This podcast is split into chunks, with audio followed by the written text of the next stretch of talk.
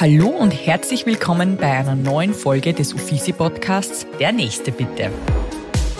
Mein Name ist Stefanie Schauer und ich freue mich, dass ich mit diesem Podcast Gesundheitswissen von Top-Medizinerinnen und Therapeutinnen für alle zugänglich machen kann.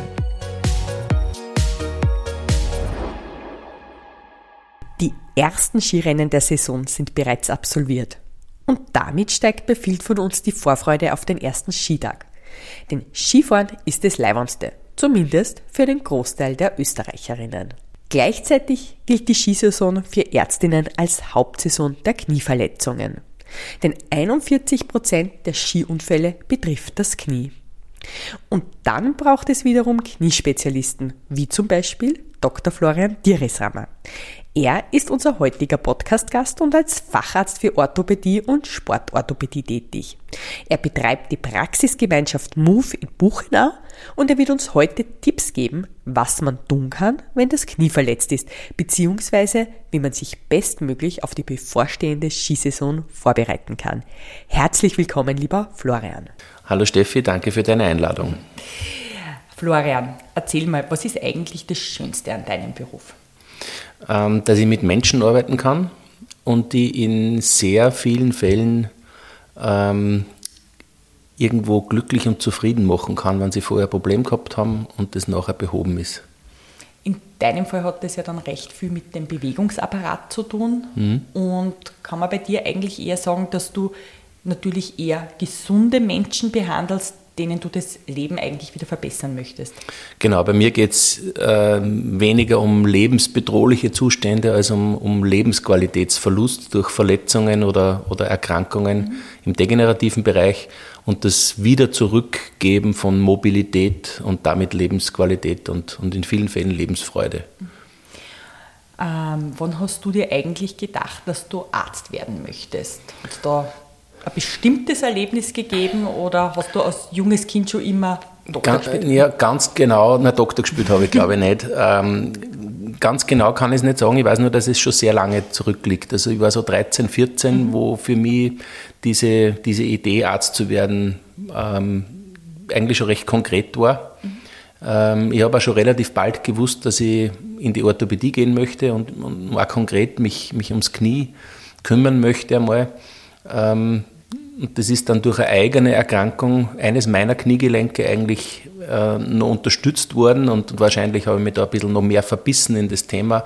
Aber der Weg war vorher schon mein Ziel. Was hast du leicht selbst für Verletzung gehabt? Äh, ich habe mich nicht verletzt, sondern ich habe so im, im jugendlichen Alter eine, eine schicksalshafte äh, Kniegelenkserkrankung äh, entwickelt, wo ein Teil des Kniegelenkes im Wesentlichen abstirbt und äh, ist dann mehrfach operiert worden und ähm, hat mir auch einige Türen geöffnet, also meine eigene Erkrankung. Ich habe Menschen kennengelernt, ähm, die dann später zu Kollegen geworden sind und die, die mir auf meinem Weg auch durchaus viel ermöglicht haben, was ich vielleicht sonst nicht erfahren hätte. Das ist interessant. Und hast du in zu dieser Phase schon Medizin studiert oder warst du in der Schule? Nein, das war noch vorher. Also das ja. war vor meinem äh, Studium hat, hat das Problem begonnen und hat mich dann aber während der Studienzeit auch noch weiter begleitet. Also meine, meine größte OP war dann eigentlich während dem Studium. Mhm. Das war eine, eine intensive Phase, auch mit vielen Fragezeichen, mhm. weil da mein Wunsch eben im mein, mein Leben, mein berufliches Leben im OP zu verbringen, damals schon mit einigen Fragezeichen verbunden war. Es war nicht klar, ob ich das schaffe, körperlich. Und es war, war zäh, äh, war aber im rückwirkend extrem wertvoll, weil ich eben in der Phase dann auch meine, meine Doktorarbeit geschrieben habe. Okay. Äh, bei einem, einem äh, sehr renommierten Kollegen, der auch so ein bisschen mein Mentor wurde und mhm. ähm, das hat, hat meinen Weg schon beeinflusst, aber in einer, in einer positiven Art und Weise. Du hast es selbst in Innsbruck studiert mhm, genau. und hast dich aber in Linz operieren lassen oder wie war das? Begonnen hat meine, meine eigene chirurgische Laufbahn in Linz, mhm. äh, ist dann aber, äh, bin dann nach München übersiedelt äh, okay. äh, für die Operation. Das war damals eigentlich da, die einzige Anlaufstelle ähm, zu dem Zeitpunkt. Und in München ist dann auch sehr viel äh, weiter passiert. Mhm. Magst du vielleicht kurz sagen, was dein Problem war mit deinem Knie oder? Äh, die Erkrankung heißt Osteochondritis dissecans. Ja. Äh, das ist ein, eine, man nennt es aseptische Nekrose. Die, die, kann im jugendlichen Alter bei, an mehreren Stellen im Körper auftreten, aber bevorzugt am Knie. Und was hätte das Worst-Case-mäßig bedeutet? Ich meine, jetzt stehst du da, auf beiden Füßen kann es ganz normal gehen, bist ja, glaube ich, trotzdem nach wie vor sportlich aktiv. Hm. Also das, das Problem in meinem, das ist ja ein, ein, relativ häufiges Problem, das auch gut behandelbar ist. Das, in meinem konkreten Fall war das Problem die Größe dieses Defektes. Mhm. Und ähm, man hat mir damals als, als 19-Jähriger, glaube ich, tatsächlich schon eine Schlittenprothese angeboten als, als Lösungs äh, Möglichkeit, weil man nicht mehr gewusst hat, wie man das sonst äh, lösen kann, ist dann glücklicherweise doch äh, noch anders gelungen mit, mit großem Aufwand. Ähm, aber das hat sich rentiert und war bereut die Entscheidung überhaupt nicht. Schlittenprothese für, für, also für dich natürlich dein täglich Brot. Du baust sehr viele Knieprothesen mhm. ein. Ähm, möchtest du vielleicht kurz dazu gleich was sagen? Hast du jetzt selbst schon eine oder noch nicht? Nein, es ist mir bis jetzt erspart geblieben. Also ich, ich würde vielen Patienten, die ja ähnlich äh, ähnliches Röntgenbild haben wie ich, ein, ein Implantat empfehlen. Mhm. Äh, ist überhaupt keine Frage. Bei mir geht es im Moment wieder eigentlich recht gut. Ähm, kann mich gut bewegen, äh, habe hab Tage dabei, wo ich tatsächlich schmerzfrei bin. Mhm. Ähm, insofern spielt das Thema Prothese für mich im Moment keine große Rolle, mhm. wird aber mein nächster Schritt sein. Okay. Aber dir wäre das damals mit 19 Jahren mhm. empfohlen worden und mittlerweile bist du doch ein paar Jahre älter. Genau, ich habe einige, einige Zeit überstanden, ja. dank äh, guter Operationen, die mir das ermöglicht haben. Ja. ja. Gut, ähm, jetzt zu deiner Ausbildung nochmal zurück. Du bist ähm, ja in Innsbruck zum, für das Studium gewesen und dann nach München gegangen. Ich habe während dem Studium ähm, schon in München an der, an der Technischen Universität ähm, mitgearbeitet, an der dortigen Abteilung äh, habe dort auch meine Doktorarbeit geschrieben und, und quasi die, die Sommerferien immer dort verbracht, um dort an der, an der Klinik mit, mitzuarbeiten.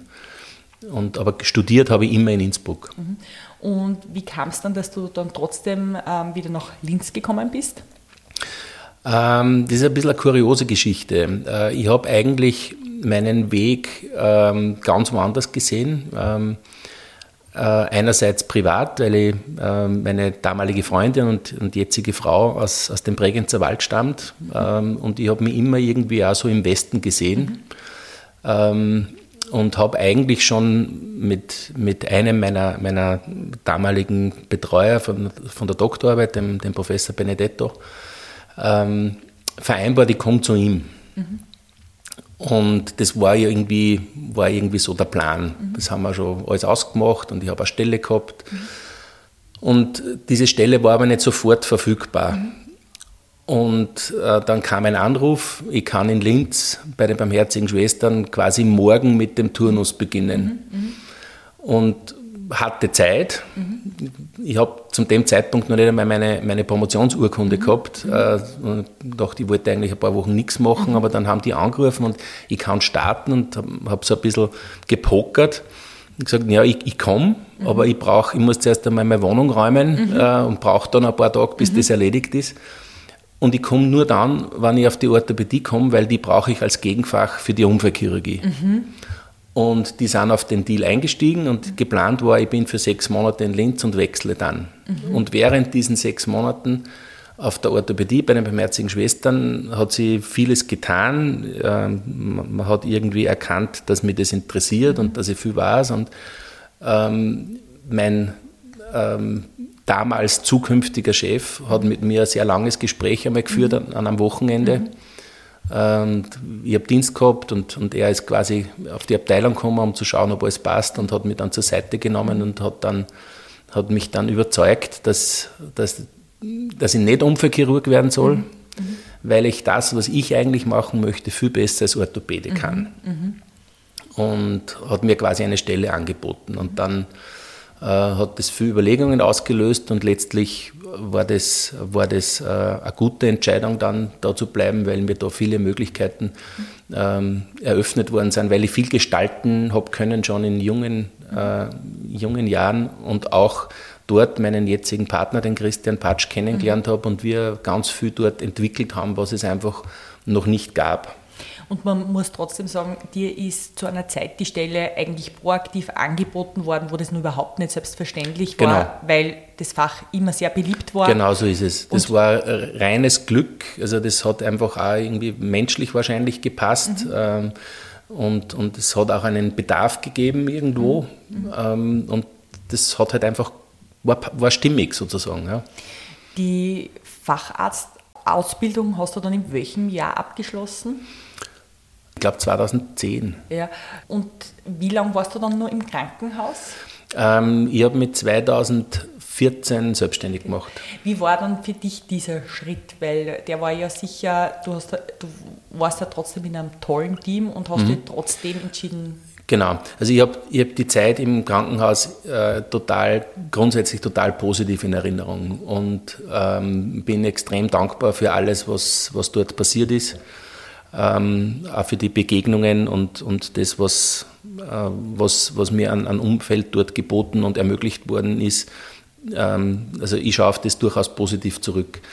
Ähm, es war aber irgendwann dann, dann, so, dass man einfach dieses, dieses, der Wunsch, was selbst gestalten zu wollen und ähm, sich nicht diesem, diesem Organisationswahnsinn auszusetzen, sozusagen, der ist immer größer geworden. Und, und einfach auch die, die Freundschaft mit, mit Christian Patsch, das war so, ein, war so etwas, wo wir gesagt haben, wenn wir was machen, dann machen wir das miteinander. Mhm. Und das hat sich dann einfach ergeben. Äh, der Zeitpunkt war nicht geplant oder, oder vorauszusehen irgendwo. Es hat, auch, es hat auch kein Ereignis gegeben, wo wir gesagt haben, und jetzt, mhm. sondern das war so ein war so ein Prozess. Wir sind, sind damals zusammengesessen nach einem extrem langen OP-Tag und, mhm. und haben ein, so ein After-Work-Bier getrunken mhm. und haben gesagt, was der, ich glaube, jetzt, jetzt ist irgendwie der Zeitpunkt. Was hat sich für die seitdem auch in, in der Behandlung von Patienten, Patientinnen verbessert im Vergleich zum Krankenhaus? Kann man überhaupt von Verbessern sprechen oder ist es einfach nur anders? Ähm, es ist anders und durch das Anderssein haben sie manche Dinge verbessert. Also das, was ich unglaublich schätze, ist einfach, dass, ähm, dass den, den, Umstand Zeit zu haben, mhm. äh, Patienten erklären zu können, was Sache ist. Mhm. Äh, ich tue das auch gern, verzettle mich dabei auch mhm. gern, brauche manchmal zu lang dazu sozusagen. Ja. Ähm, äh, aber das ist unglaublich wertvoll, weil ein, ein, gut informierter Patient definitiv einfach auch einer ist, dem es nachher besser geht. Mhm, mhm.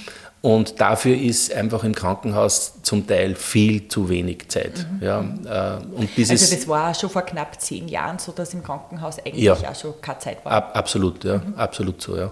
Äh, wobei das, glaube ich, an, an, der Abteilung, wo ich herstamme, ähm, schon immer versucht worden ist, äh, auf, einer, auf einem, einen Weg zu finden, mhm. wie das trotzdem geht. Also mhm. diese dieser, es hat immer so ein bisschen, die, die, die, die Ordensschwestern haben da schon so ein bisschen im Hintergrund immer, das ist immer mitgeschwungen mhm. sozusagen und das, das war schon gut. Ähm, aber es ist trotzdem noch eine andere Ebene, wenn man, wenn man sich seinen Arbeitsalltag komplett selbst gestalten kann. Mhm. Und, und dieses Hamsterrad verlassen kann, in dem man, in dem man ist. Und, und das ist auch tatsächlich so, dass man das in, im, im Therapieerfolg schon sieht. Also mhm. das, das ist schon so. Ähm, apropos Therapie. Mhm. Ähm, ich habe mir ja, bevor wir uns jetzt hier getroffen haben, natürlich auch deine Webseite angeschaut. Mhm. Du therapierst auf klassische und chirurgische Weise deine Patientinnen und hast da eigentlich ein breites Spektrum anzubieten, wobei deine Spezialisierung immer wieder sehr stark auf Knie, Sportverletzungen zurückzuführen ist. Ja? Mhm. Ähm, wie kam es denn dazu, dass du gesagt hast, diese, diese Spezialisierung, die möchte die jetzt ganz speziell angehen? Also das Knie hat mich immer fasziniert und das war tatsächlich eben schon als Jugendlicher meine Vorstellung, ich mhm. möchte gern Knie operieren. Mhm. Ich, ich, weiß es nicht warum. Ja. Ähm, und diese Faszination hat nie was verloren für mich. Es, es ist für mich ein, ein, Gelenk, das, das ist so spannend und da gibt es immer noch so viele Dinge, die man nicht genau wissen, ähm, wo, wo, permanent irgendwie was Neues äh, passiert. Und mein mein Ziel war immer, aber sozusagen komplett Anbieter in diesem Gelenk zu sein und nicht nur Kreuzbänder zu operieren, sondern einfach von A bis Z einen Patienten begleiten zu können. Im Idealfall ein Leben lang. Ja? Genau, genau, genau, Also der kommt vielleicht einmal mit einem, mit einem banalen Meniskusproblem mhm. und erinnert sich aber 30 Jahre später vielleicht und äh, braucht dann ein neues Knie. Und das, das war schon so immer meine, meine, meine Philosophie, auch, das, dieses Komplettangebot. Die, die Skisaison steht ja jetzt quasi wieder bevor. Ähm, was sind da so deine häufigsten ähm, Patienten, Patientinnen, die du nach einem Skiunfall ähm, behandeln darfst? Ja, der, der, der Klassiker ist natürlich die Verletzung des vorderen Kreuzbandes. Das ist sicherlich das, was uns da am meisten beschäftigt. Ähm, wobei das ja, ja, selten so spektakuläre Ereignisse sind, sondern häufig äh, im, im, ähm, im Breitensport äh, ist es das, das Umfallen beim, beim Skilift anstellen oder so. Und das ja, 2011 war es ja auch bei mir so, dass mhm. ich mir das beim Skifahren das Kreuzband gerissen habe und das war wirklich, ich bin in der Geraden gefahren und das, mhm. ich habe gemerkt, es passt irgendwas nicht, mhm. aber der Weg quasi dorthin, dass es wieder so geworden ist, wie es heute ist. Oder man, es ist ja, wird ja, glaube ich, so und so selten, so wie es vorher war. Der ist schon lang. Also wie gehst du da in dieser Therapie vor? Oder hat sie in den letzten mittlerweile 13 Jahren, 12 Jahren auch da einiges getan wahrscheinlich. Es tut sich permanent was ähm, und wir operieren heute Kreuzbänder sicher anders wie vor 10 oder 15 Jahren. Ähm, immer mit dem Ziel, dass wir uns der menschlichen Anatomie noch mehr annähern. Aber es wäre wäre vermessen, wenn wir heute behaupten würden, wir, wir können das genauso gut, wie es äh, sozusagen einmal war. Das schaffen wir nicht. Und ähm, wir können es imitieren, so, so weit es irgendwie möglich ist, mhm. aber wir können nicht kopieren. Mhm. Das schaffen wir nicht. Aber äh, man muss schon sagen, Kreuzbandchirurgie ist ein, ein sehr erfolgreiches Feld mhm. in, der, in der Kniechirurgie ähm, mit immer noch ein paar nicht ganz gelösten Problemen. Aber wir werden immer besser. Was ist so ein, ein, Problem, das man noch nicht gelöst hat in der Kreuzbandchirurgie? Ähm, es ist die, die Wiederverletzungsrate einfach nach wie vor hoch. Das, das, das heißt einfach wieder reißen kann. Ja, genau. Das liegt einerseits natürlich daran, dass Patienten sich wieder verletzen ja. ja und, und dabei was passiert. Aber andererseits gibt es halt auch Faktoren, die das Auftreten zu einer Verletzung begünstigen. Mhm. Und die adressieren wir eigentlich beginnend bei der wiederauftretenden Verletzung, also okay. beim wiederholten Kreuzbandriss, aber noch nicht beim ersten Mal, in einigen oder in den meisten Fällen.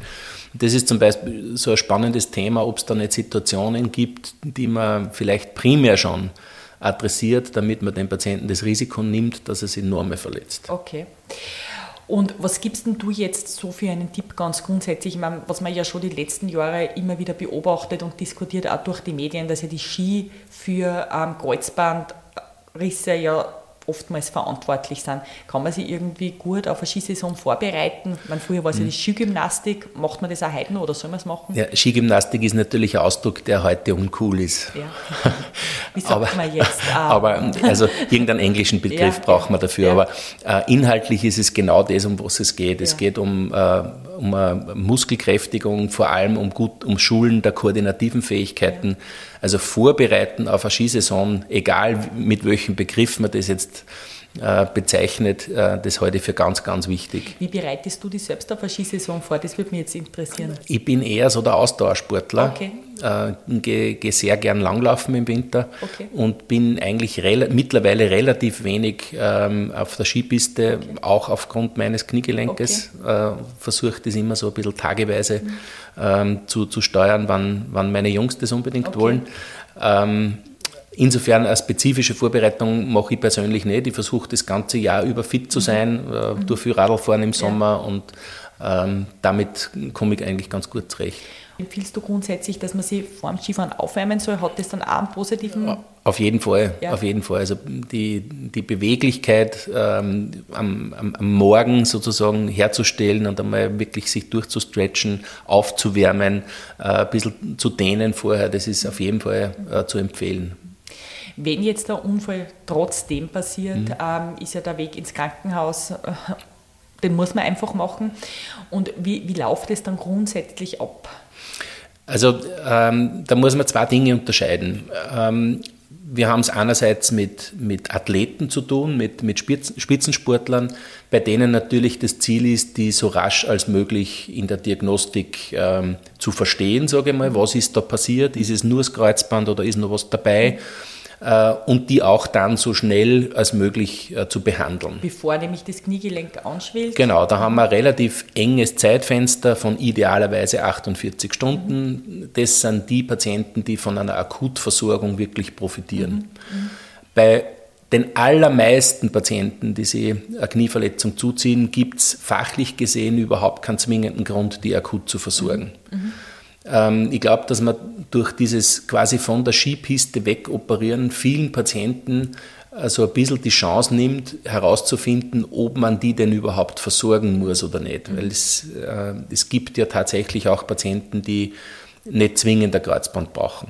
Menschen, die grundsätzlich sehr muskulös sind und das automatisch. Ja, das hängt, glaube ich, nicht nur mit der Muskulatur zusammen. Ja. Gute Muskulatur ist einer der mhm. Faktoren, mhm. ähm, aber es gibt ja unterschiedliche Verletzungsmuster. Mhm. Manchmal bleiben relevante Fasern vom Kreuzband erhalten, die noch eine Restfunktion haben. Mhm. Ähm, es, ist, es ist auch natürlich eine gewisse Frage des Alters, mhm. aber nur eine, eine, sehr gewisse Frage des Alters. Wenn es mich jetzt mit 40 umschmeißen würde auf der Piste, würdest du mich nur operieren? Nein, um Gottes Willen. ich, also mein mein, mein ältester Kreuzbandpatient war, ich glaube, 78. Okay. Ähm, also das, das, darum sage ich, es ist ein sehr relativer, ähm, sehr relativer Parameter. Ähm, wenn aber die, die Ansprüche an die Aktivität sinken, dann wird die Bedeutung vom Kreuzband irgendwann auch weniger. Okay. Ja? Aber ein instabiles Knie bei einem gesunden, aktiven Menschen, egal welchen Lebensalters, ähm, kehrt versorgt. Ja? Und manchmal ist es gut, eben so eine nicht operative Anbehandlung dieses, dieses Gelenkes zu machen, das in, a, in einen Zustand zu bringen, wo es wieder abgeschwollen ist, äh, wo es gut untersuchbar ist, wo man eine gescheite Diagnostik hat. Und es ist überhaupt kein Schaden, äh, so einen Patienten vielleicht erst nach sechs Wochen zu operieren. Jetzt im, im medizinischen Sinne hat der nichts verloren. Die Versorgungsqualität ist genau gleich hat aber vielleicht die Möglichkeit, dass Begleitverletzungen äh, selbst ausheilen können, dass man gar nicht, dass man den Aufwand chirurgisch ein bisschen reduzieren kann. Und, und Leistungssportler oder Spitzensportler operiert man ja nur gleich, damit die schneller wieder fit sind und die das, brauchen so und so ein mega stabiles ja, es, Knie es werden auch nicht alle Spitzensportler sofort okay. operiert. Es werden mehr sofort operiert, ja. aber es ist bei vielen auch da, dass man, ähm, wenn sie, wenn sie ein Bundesliga-Kicker ähm, das Kreuzband verletzt und aus irgendeinem Grund die Diagnostik nicht sofort äh, verfügbar ist mhm. und der kommt vielleicht äh, fünf, sechs Tage mhm. nach der Verletzung äh, erst zum MR, dann wird der auch nicht akut operiert werden, weil das Risiko, dass das Gelenk nachher äh, Narben entwickelt und der nie so gut wird, ähm, ist, ist einfach auch bei dem ein äh, Faktum. Also auch da gibt es individuelle Situationen, die, die es erfordern, ein bisschen verzögert zu operieren. Aber grundsätzlich ist der Zugang natürlich auch zu, einem, zu einer MRT-Untersuchung zum Beispiel in einem, im Leistungssportbereich natürlich auch ein anderer wie jetzt im, im Breitensport. Ja. Eine Begleiterscheinung von einem Kreuzbandriss kann ja unter anderem auch der Meniskusriss sein. Mhm. Ist das korrekt? Ja, absolut. Ja. ähm, was kannst du uns, oder also Meniskusverletzungen kommen ja sehr häufig vor. Mhm. Ähm, ich glaube, das kommt auch recht oft bei Fußballern vor. Mhm. Ähm, wo noch? Vielleicht magst du Also bei, bei allen Be Be Sportarten, wo, wo Rotationsbelastungen eine Rolle spielen, also Stop-and-Go-Belastungen, alle Hallensportarten, wo, wo ein Ball dabei ist, mhm. äh, beim, beim Tennisspielen, Fußball ist der Klassiker, aber genauso beim, beim Badminton, ähm, diese, diese Richtungswechsel, dynamische Richtungswechsel, mhm. das ist so ein bisschen das Problem. Ja. Und wie spürt man jetzt, dass man Meniskusverletzung hat? In der Regel ist der Meniskus, ein, äh, wenn es wirklich eine akute Verletzung ist, ein, ein stechend einschießender Schmerz im Kniegelenk mhm. äh, und je nach Rissform manchmal durch eine Bewegungseinschränkung und, und Schwellung begleitet. Mhm. Äh, aber dieses, der klassische ist dieser brennende, stechende Schmerz im Kniegelenk. Und ist es jetzt bei, einem Meniskus, bei einer Meniskusverletzung ähnlich wie beim Kreuzbandriss, dass man es nicht, nicht zwingend behandeln muss? Ähm, beim, beim akuten äh, Meniskusriss, also im Sinne einer Verletzung, äh, ist, in, ist es in der Regel äh, behandlungsbedürftig. Mhm. Ähm, da versuchen wir auch im akuten Setting den Meniskus zu erhalten, indem wir ihn nähen, ähm, was manchmal recht aufwendig ist. Da gibt es unterschiedliche Rissformen mit unterschiedlichen Operationstechniken, hängt auch von, der Begleit, von den Begleitumständen ab. Ähm, es gibt aber auch degenerative Meniskusrisse, äh, die quasi auf, auf, Basis der Gewebealterung entstehen und gar kein relevantes Trauma sozusagen erfordern. Die sind zwar vom klinischen Bild her sehr ähnlich, mhm. äh, treten also auch mit plötzlichen Beschwerden auf, aber die Entstehungsgeschichte ist mhm. gänzlich anders. Mhm. Und bei diesen Rissen ist es sicher kein Fehler, mal ein bisschen zu beobachten. Da gibt es eine relativ hohe Anzahl von Patienten, die sich auch durch einen konservativen Weg wieder beruhigen. Mhm. Und da verliert man als, als Patient sicher nichts, äh, wenn man die ersten Wochen oder Monate das einmal beobachtet. Und wenn es nicht äh, entsprechend besser ist oder immer wieder kommt, äh, dann chirurgisch versorgt. Mhm bist in deiner Praxis ja als ähm, Sportarzt äh, bzw. Sportorthopäde sehr bekannt, hast du da in den letzten Jahren einen, einen irrsinnigen Namen gemacht. Ähm, und wir haben jetzt über Verletzungen gesprochen, die ja meistens dann über die Jahre trotzdem irgendwann einmal in einer Knieprothese landen. Also die Abnützung ist ja trotzdem irgendwann in einem Knie, wenn du sportlich aktiv bist, dass du irgendwann wahrscheinlich einmal im höheren Alter Prothese brauchst. Na, grundsätzlich ähm, ist das Thema Abnutzung äh, für, für einen Menschen äh, unabhängig von der, von der Sportausübung ein Thema. Wir müssen als Menschen nur alt genug werden, um den Verschleiß zu erleben. Mhm. Aber es gibt natürlich im, im Laufe einer Lebenskarriere Ereignisse, die eine, eine Beschleunigung darstellen für diesen Prozess. Mhm. Und da ist, sind Verletzungen ein, ein Punkt oder äh, Lebensstil natürlich ist eine relevante Geschichte, Übergewicht zum Teil. Ähm, es gibt viele Faktoren, die diesen natürlichen Weg äh, modulieren sozusagen. Wie wahrscheinlich ist es, dass ich als, als Sportler, Sportlerin, die leidenschaftlich gern Tennis spielt, mit einer Knieprothese ähm, nachher nur Tennis spielen kann? Also was erlebst du da in deiner Praxis? Nach der Versorgung mit, der, mit, mit dem Implantat. Ja. Genau. Äh, das ist ein ganz spannendes Thema. Also wir erleben in, im, im, Alltag natürlich Gott sei Dank bei sehr, sehr vielen Patienten eine tolle Sportfähigkeit mhm. nach so einer Operation. Mhm. Wenn man mit den Implantatherstellern das bespricht, dann sagen die alle, na, dafür haben wir das nicht entwickelt und wir können das natürlich nicht empfehlen. Mhm. Ähm, also es, es, ist ja so ein bisschen eine ambivalente äh, Geschichte. Einerseits die Versorgungsrealität. Mhm. Ähm, wir, wir, erleben auf der Skipiste, ohne es zu wissen, ganz viele Patienten, die Knie- oder Hüftprothesen haben, denen es hervorragend mhm. geht und die das, die das machen. Und auf der anderen Seite, naja, so richtig empfehlen wollen wir es aber auch nicht. Mhm. Äh, ich glaube, da ist wichtig, dass man mit, mit, dem Patienten individuell darüber spricht und auch Bedingungen definiert, mhm. unter, unter welchen die Sportausübung vernünftig ist äh, beim Tennis zum Beispiel wird, wird man jetzt vielleicht nicht mehr nach jedem Ball rutschen äh, und versuchen, den zu erreichen, sondern vielleicht seinen, seinen Spielstil ein bisschen anpassen mhm. auf das.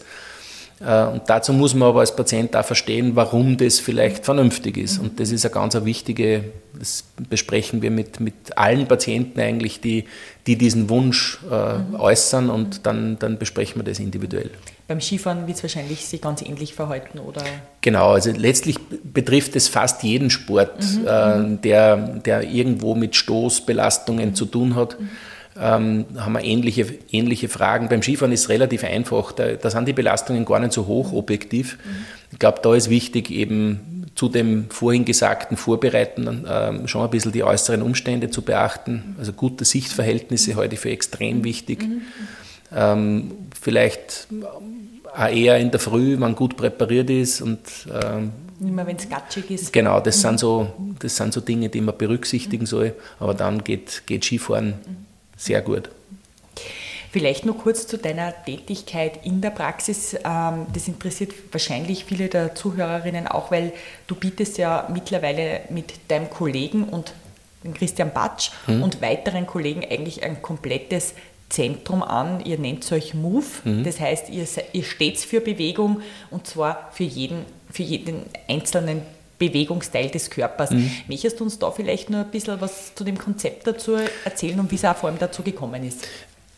Ja, das Konzept ist ähm, relativ kurz erklärt. Also es ist in der heutigen Zeit einfach aufgrund der, der Komplexität und, und des, des der, unter differenzierten ähm, Umstände, die, die, die wir durch unser, unsere, unser wachsendes Wissen einfach, einfach mittlerweile haben, nicht mehr möglich, alles abzubilden. Also ich, ich, das, das geht einfach nicht. Man, man, muss Schwerpunkte setzen und letztlich braucht es Spezialisten, die in ihrem Feld einfach spitze sind. Und deshalb muss man Dinge irgendwo auch aufgeben. Äh, und das hat dazu geführt, dass wir einfach wirklich äh, uns Kollegen gesucht haben, die Bereiche, die wir nicht in der, in der Top-Qualität vielleicht anbieten könnten, ähm, die, die, die übernehmen und, und, und, die wir was abgeben letztlich, ähm, um, um uns selbst auf die Schwerpunkte wirklich konzentrieren zu können. Und ähm, wir haben deshalb den, den Alexander Schwertner bei uns in der, in der Praxis, äh, der sich ausschließlich um Sprunggelenk und Fuß kümmert. Ein ausgewiesener Experte und, und äh, netter, netter Kerl, der einfach auch menschlich gut zu uns passt. Wir haben den Martin Hausberger, der ähm, im Spektrum her ähnlich aufgestellt ist äh, wie der Christian und ich, mit der Erweiterung um die Schulter, ist ein sehr guter Schulterchirurg auch, ähm, der zukünftig schon eine sehr wichtige Rolle bei uns im Team äh, spielen soll und, und äh, uns in, in, der Kerngruppe sozusagen verstärken soll. Und dann haben wir unsere, unsere beiden Damen, meine Frau, die Tanja, die die Stoßwellenbehandlungen äh, anbietet und sich um Ernährungsmedizin kümmert und die Katrin Lampel als physikalische Medizinerin, die sich um den konservativen Teil in der Therapie mit Schwerpunkt Wirbelsäule äh, kümmert. Und dann habt ihr noch ein Therapieteam, also einen Physiotherapeuten genau. bei der Hand. Wir haben, wir haben ein eigenes Therapiezentrum, wo Patienten postoperativ ihre Nachbehandlungen ähm, im ambulanten Setting machen können und mit denen man dadurch, dass alles unter einem Dach ist, natürlich einen sehr engen fachlichen Austausch auch haben, was, was glaube ich, in vielen Fällen sehr, sehr wertvoll und, und gut ist. Du bist jetzt nicht nur in deiner Ordination sehr engagiert und für dein Team, sondern auch ähm, bei diversen Fachgesellschaften. Du bist Vorstandsmitglied der AGA, der Gesellschaft für Arthroskopie und Gelenkschirurgie, sowie im Europäischen Board ähm, Member der ESCA. Und die anderen, die zähle ich jetzt gar nicht auf, die unzähligen, wo du dich noch überall engagierst. Woher nimmst du die Energie? Warum machst du das? Was, was ist das Wichtigste? Also ich, ich, glaube, es ist einfach wichtig. Äh, das ist die, die, die kurze Antwort auf die, auf die Frage. Man, man, man wird nur dann äh, irgendwie am, am, Puls der Zeit bleiben, wenn man auch auf der fachlichen Ebene weiterarbeitet und das aktiv tut und nicht nur passiv konsumiert auf irgendeinem Kongress. Das heißt, einerseits ist es der Austausch mit anderen Kolleginnen bei solchen Treffen, ja, und, und auch ein, ein gewisser wissenschaftlicher Anspruch. Also wir, wir wollen auch selbst beitragen dazu. Grundsätzlich ähm, als Wahlarzt, wie viel Zeit hat man da wirklich zum Forschen? Ist das ein Thema oder macht es bei euch trotzdem die Jahre und die Anzahl an Operationen aus? Also Forschung ist, ist ein, schwieriges, ein schwieriges Thema. Es gibt Forschungsassoziationen, mhm. Äh, wo man sich sozusagen beteiligen kann und das, das versuchen wir auch. Es ist aber, was, es ist aber eine andere Forschung, ähm, die, die wir betreiben ähm, und hat nichts mit dem ins Labor gehen mhm. und was ausprobieren mhm. zu tun. Das geht auch, ist aber vom Aufwand her ähm, schon einmal auf, auf einer anderen Ebene. Wir, wir, betreiben klinische Forschung, mhm. indem wir uns damit beschäftigen, ähm, was, was passiert mit dem, was wir machen. Mhm. Äh, das ist wichtig. Ähm, und wir beteiligen uns zum Beispiel an, an, an, Konsensusprojekten, wo man versucht, Fragen, die, die jetzt sehr viel auch mit Erfahrung zu tun haben und Expertise zu tun haben, äh, zu beleuchten. Fragestellungen, die man vielleicht jetzt mit einer rein wissenschaftlichen ähm, Analyse gar nicht so beantworten kann. Ähm, leitet jetzt zum Beispiel gerade ein europäisches Konsensusprojekt zur Kniescheibenluxation. Mhm das ist eine ganz spannende Geschichte, die, die extrem wertvoll ist für alle, die mit dem Problem arbeiten, weil wir letztlich alle mit ähnlichen Fragen mhm. beschäftigt sind. Und wenn man das einmal alle, alle zusammenholt und einmal darüber spricht, mhm. du, wie seht ihr das, mhm. Dann bringt uns das alle weiter. Mhm. Und das ist was, was man auch außerhalb einer Universitätsklinik natürlich sehr gut äh, bewerkstelligen kann. Jetzt kommen wir schon zu den letzten beiden Fragen, lieber Florian. Mhm. Ähm, jungen Kolleginnen, was würdest du eigentlich an, welchen Tipp würdest du da geben, wenn sie die entschließen, ähm, Orthopädie als Fach zu machen? Ähm, unabhängig jetzt vom, vom Fach, glaube ich, man muss das machen, was man machen möchte. Mhm. Und wenn man was wirklich will, dann werden Türen aufgehen und ähm, Engagement wird, wird erkannt, Engagement wird gesucht mhm. und ähm, dann, dann wird man seinen Weg machen können, äh, ganz sicher. Mhm. Genauso wie es vor 15 Jahren war und genauso wie es in, wie es, wie es in 10 Jahren sein wird. Ich glaube, wenn man sich wirklich engagiert und dann, dann wird das funktionieren. Und die letzte Frage noch, was tust du selbst, damit du nicht dein eigener Patient wirst? Versuchen in Bewegung zu bleiben, äh, versuchen äh, meiner Frau manchmal zuzuhören. Die hat da sehr viele gute Ansätze. Zum Thema Ernährung? Zum Beispiel, aber nicht nur. Ja. Ähm, das ist manchmal gar nicht so einfach, aber äh, da, ist, da ist sehr viel Potenzial drinnen. Mhm. Und das Wichtigste, glaube ich, ist einfach den Spaß zu behalten. Mhm. Das, was man, wenn man das macht, mit, mit Freude macht, dann wird es nicht zur Belastung und dann ähm, ist es auch nicht belastend. Sehr schön. Dann sage ich herzlichen Dank für deine Zeit und bis bald. Gern. Liebe Zuhörerinnen und Zuhörer, ich bedanke mich auch bei euch fürs Dabeisein und freue mich, wenn ihr beim nächsten Mal wieder mit dabei seid, wenn es heißt, der nächste bitte. In den Shownotes findet ihr außerdem sämtliche Links zur aktuellen Folge und die Möglichkeit, eine Bewertung abzugeben. Solltet ihr ein Gesundheitsthema haben, das euch besonders beschäftigt, dann schreibt mir einfach und ich versuche einen Gast dafür zu finden. In diesem Sinn, bleibt gesund und bis zum nächsten Mal.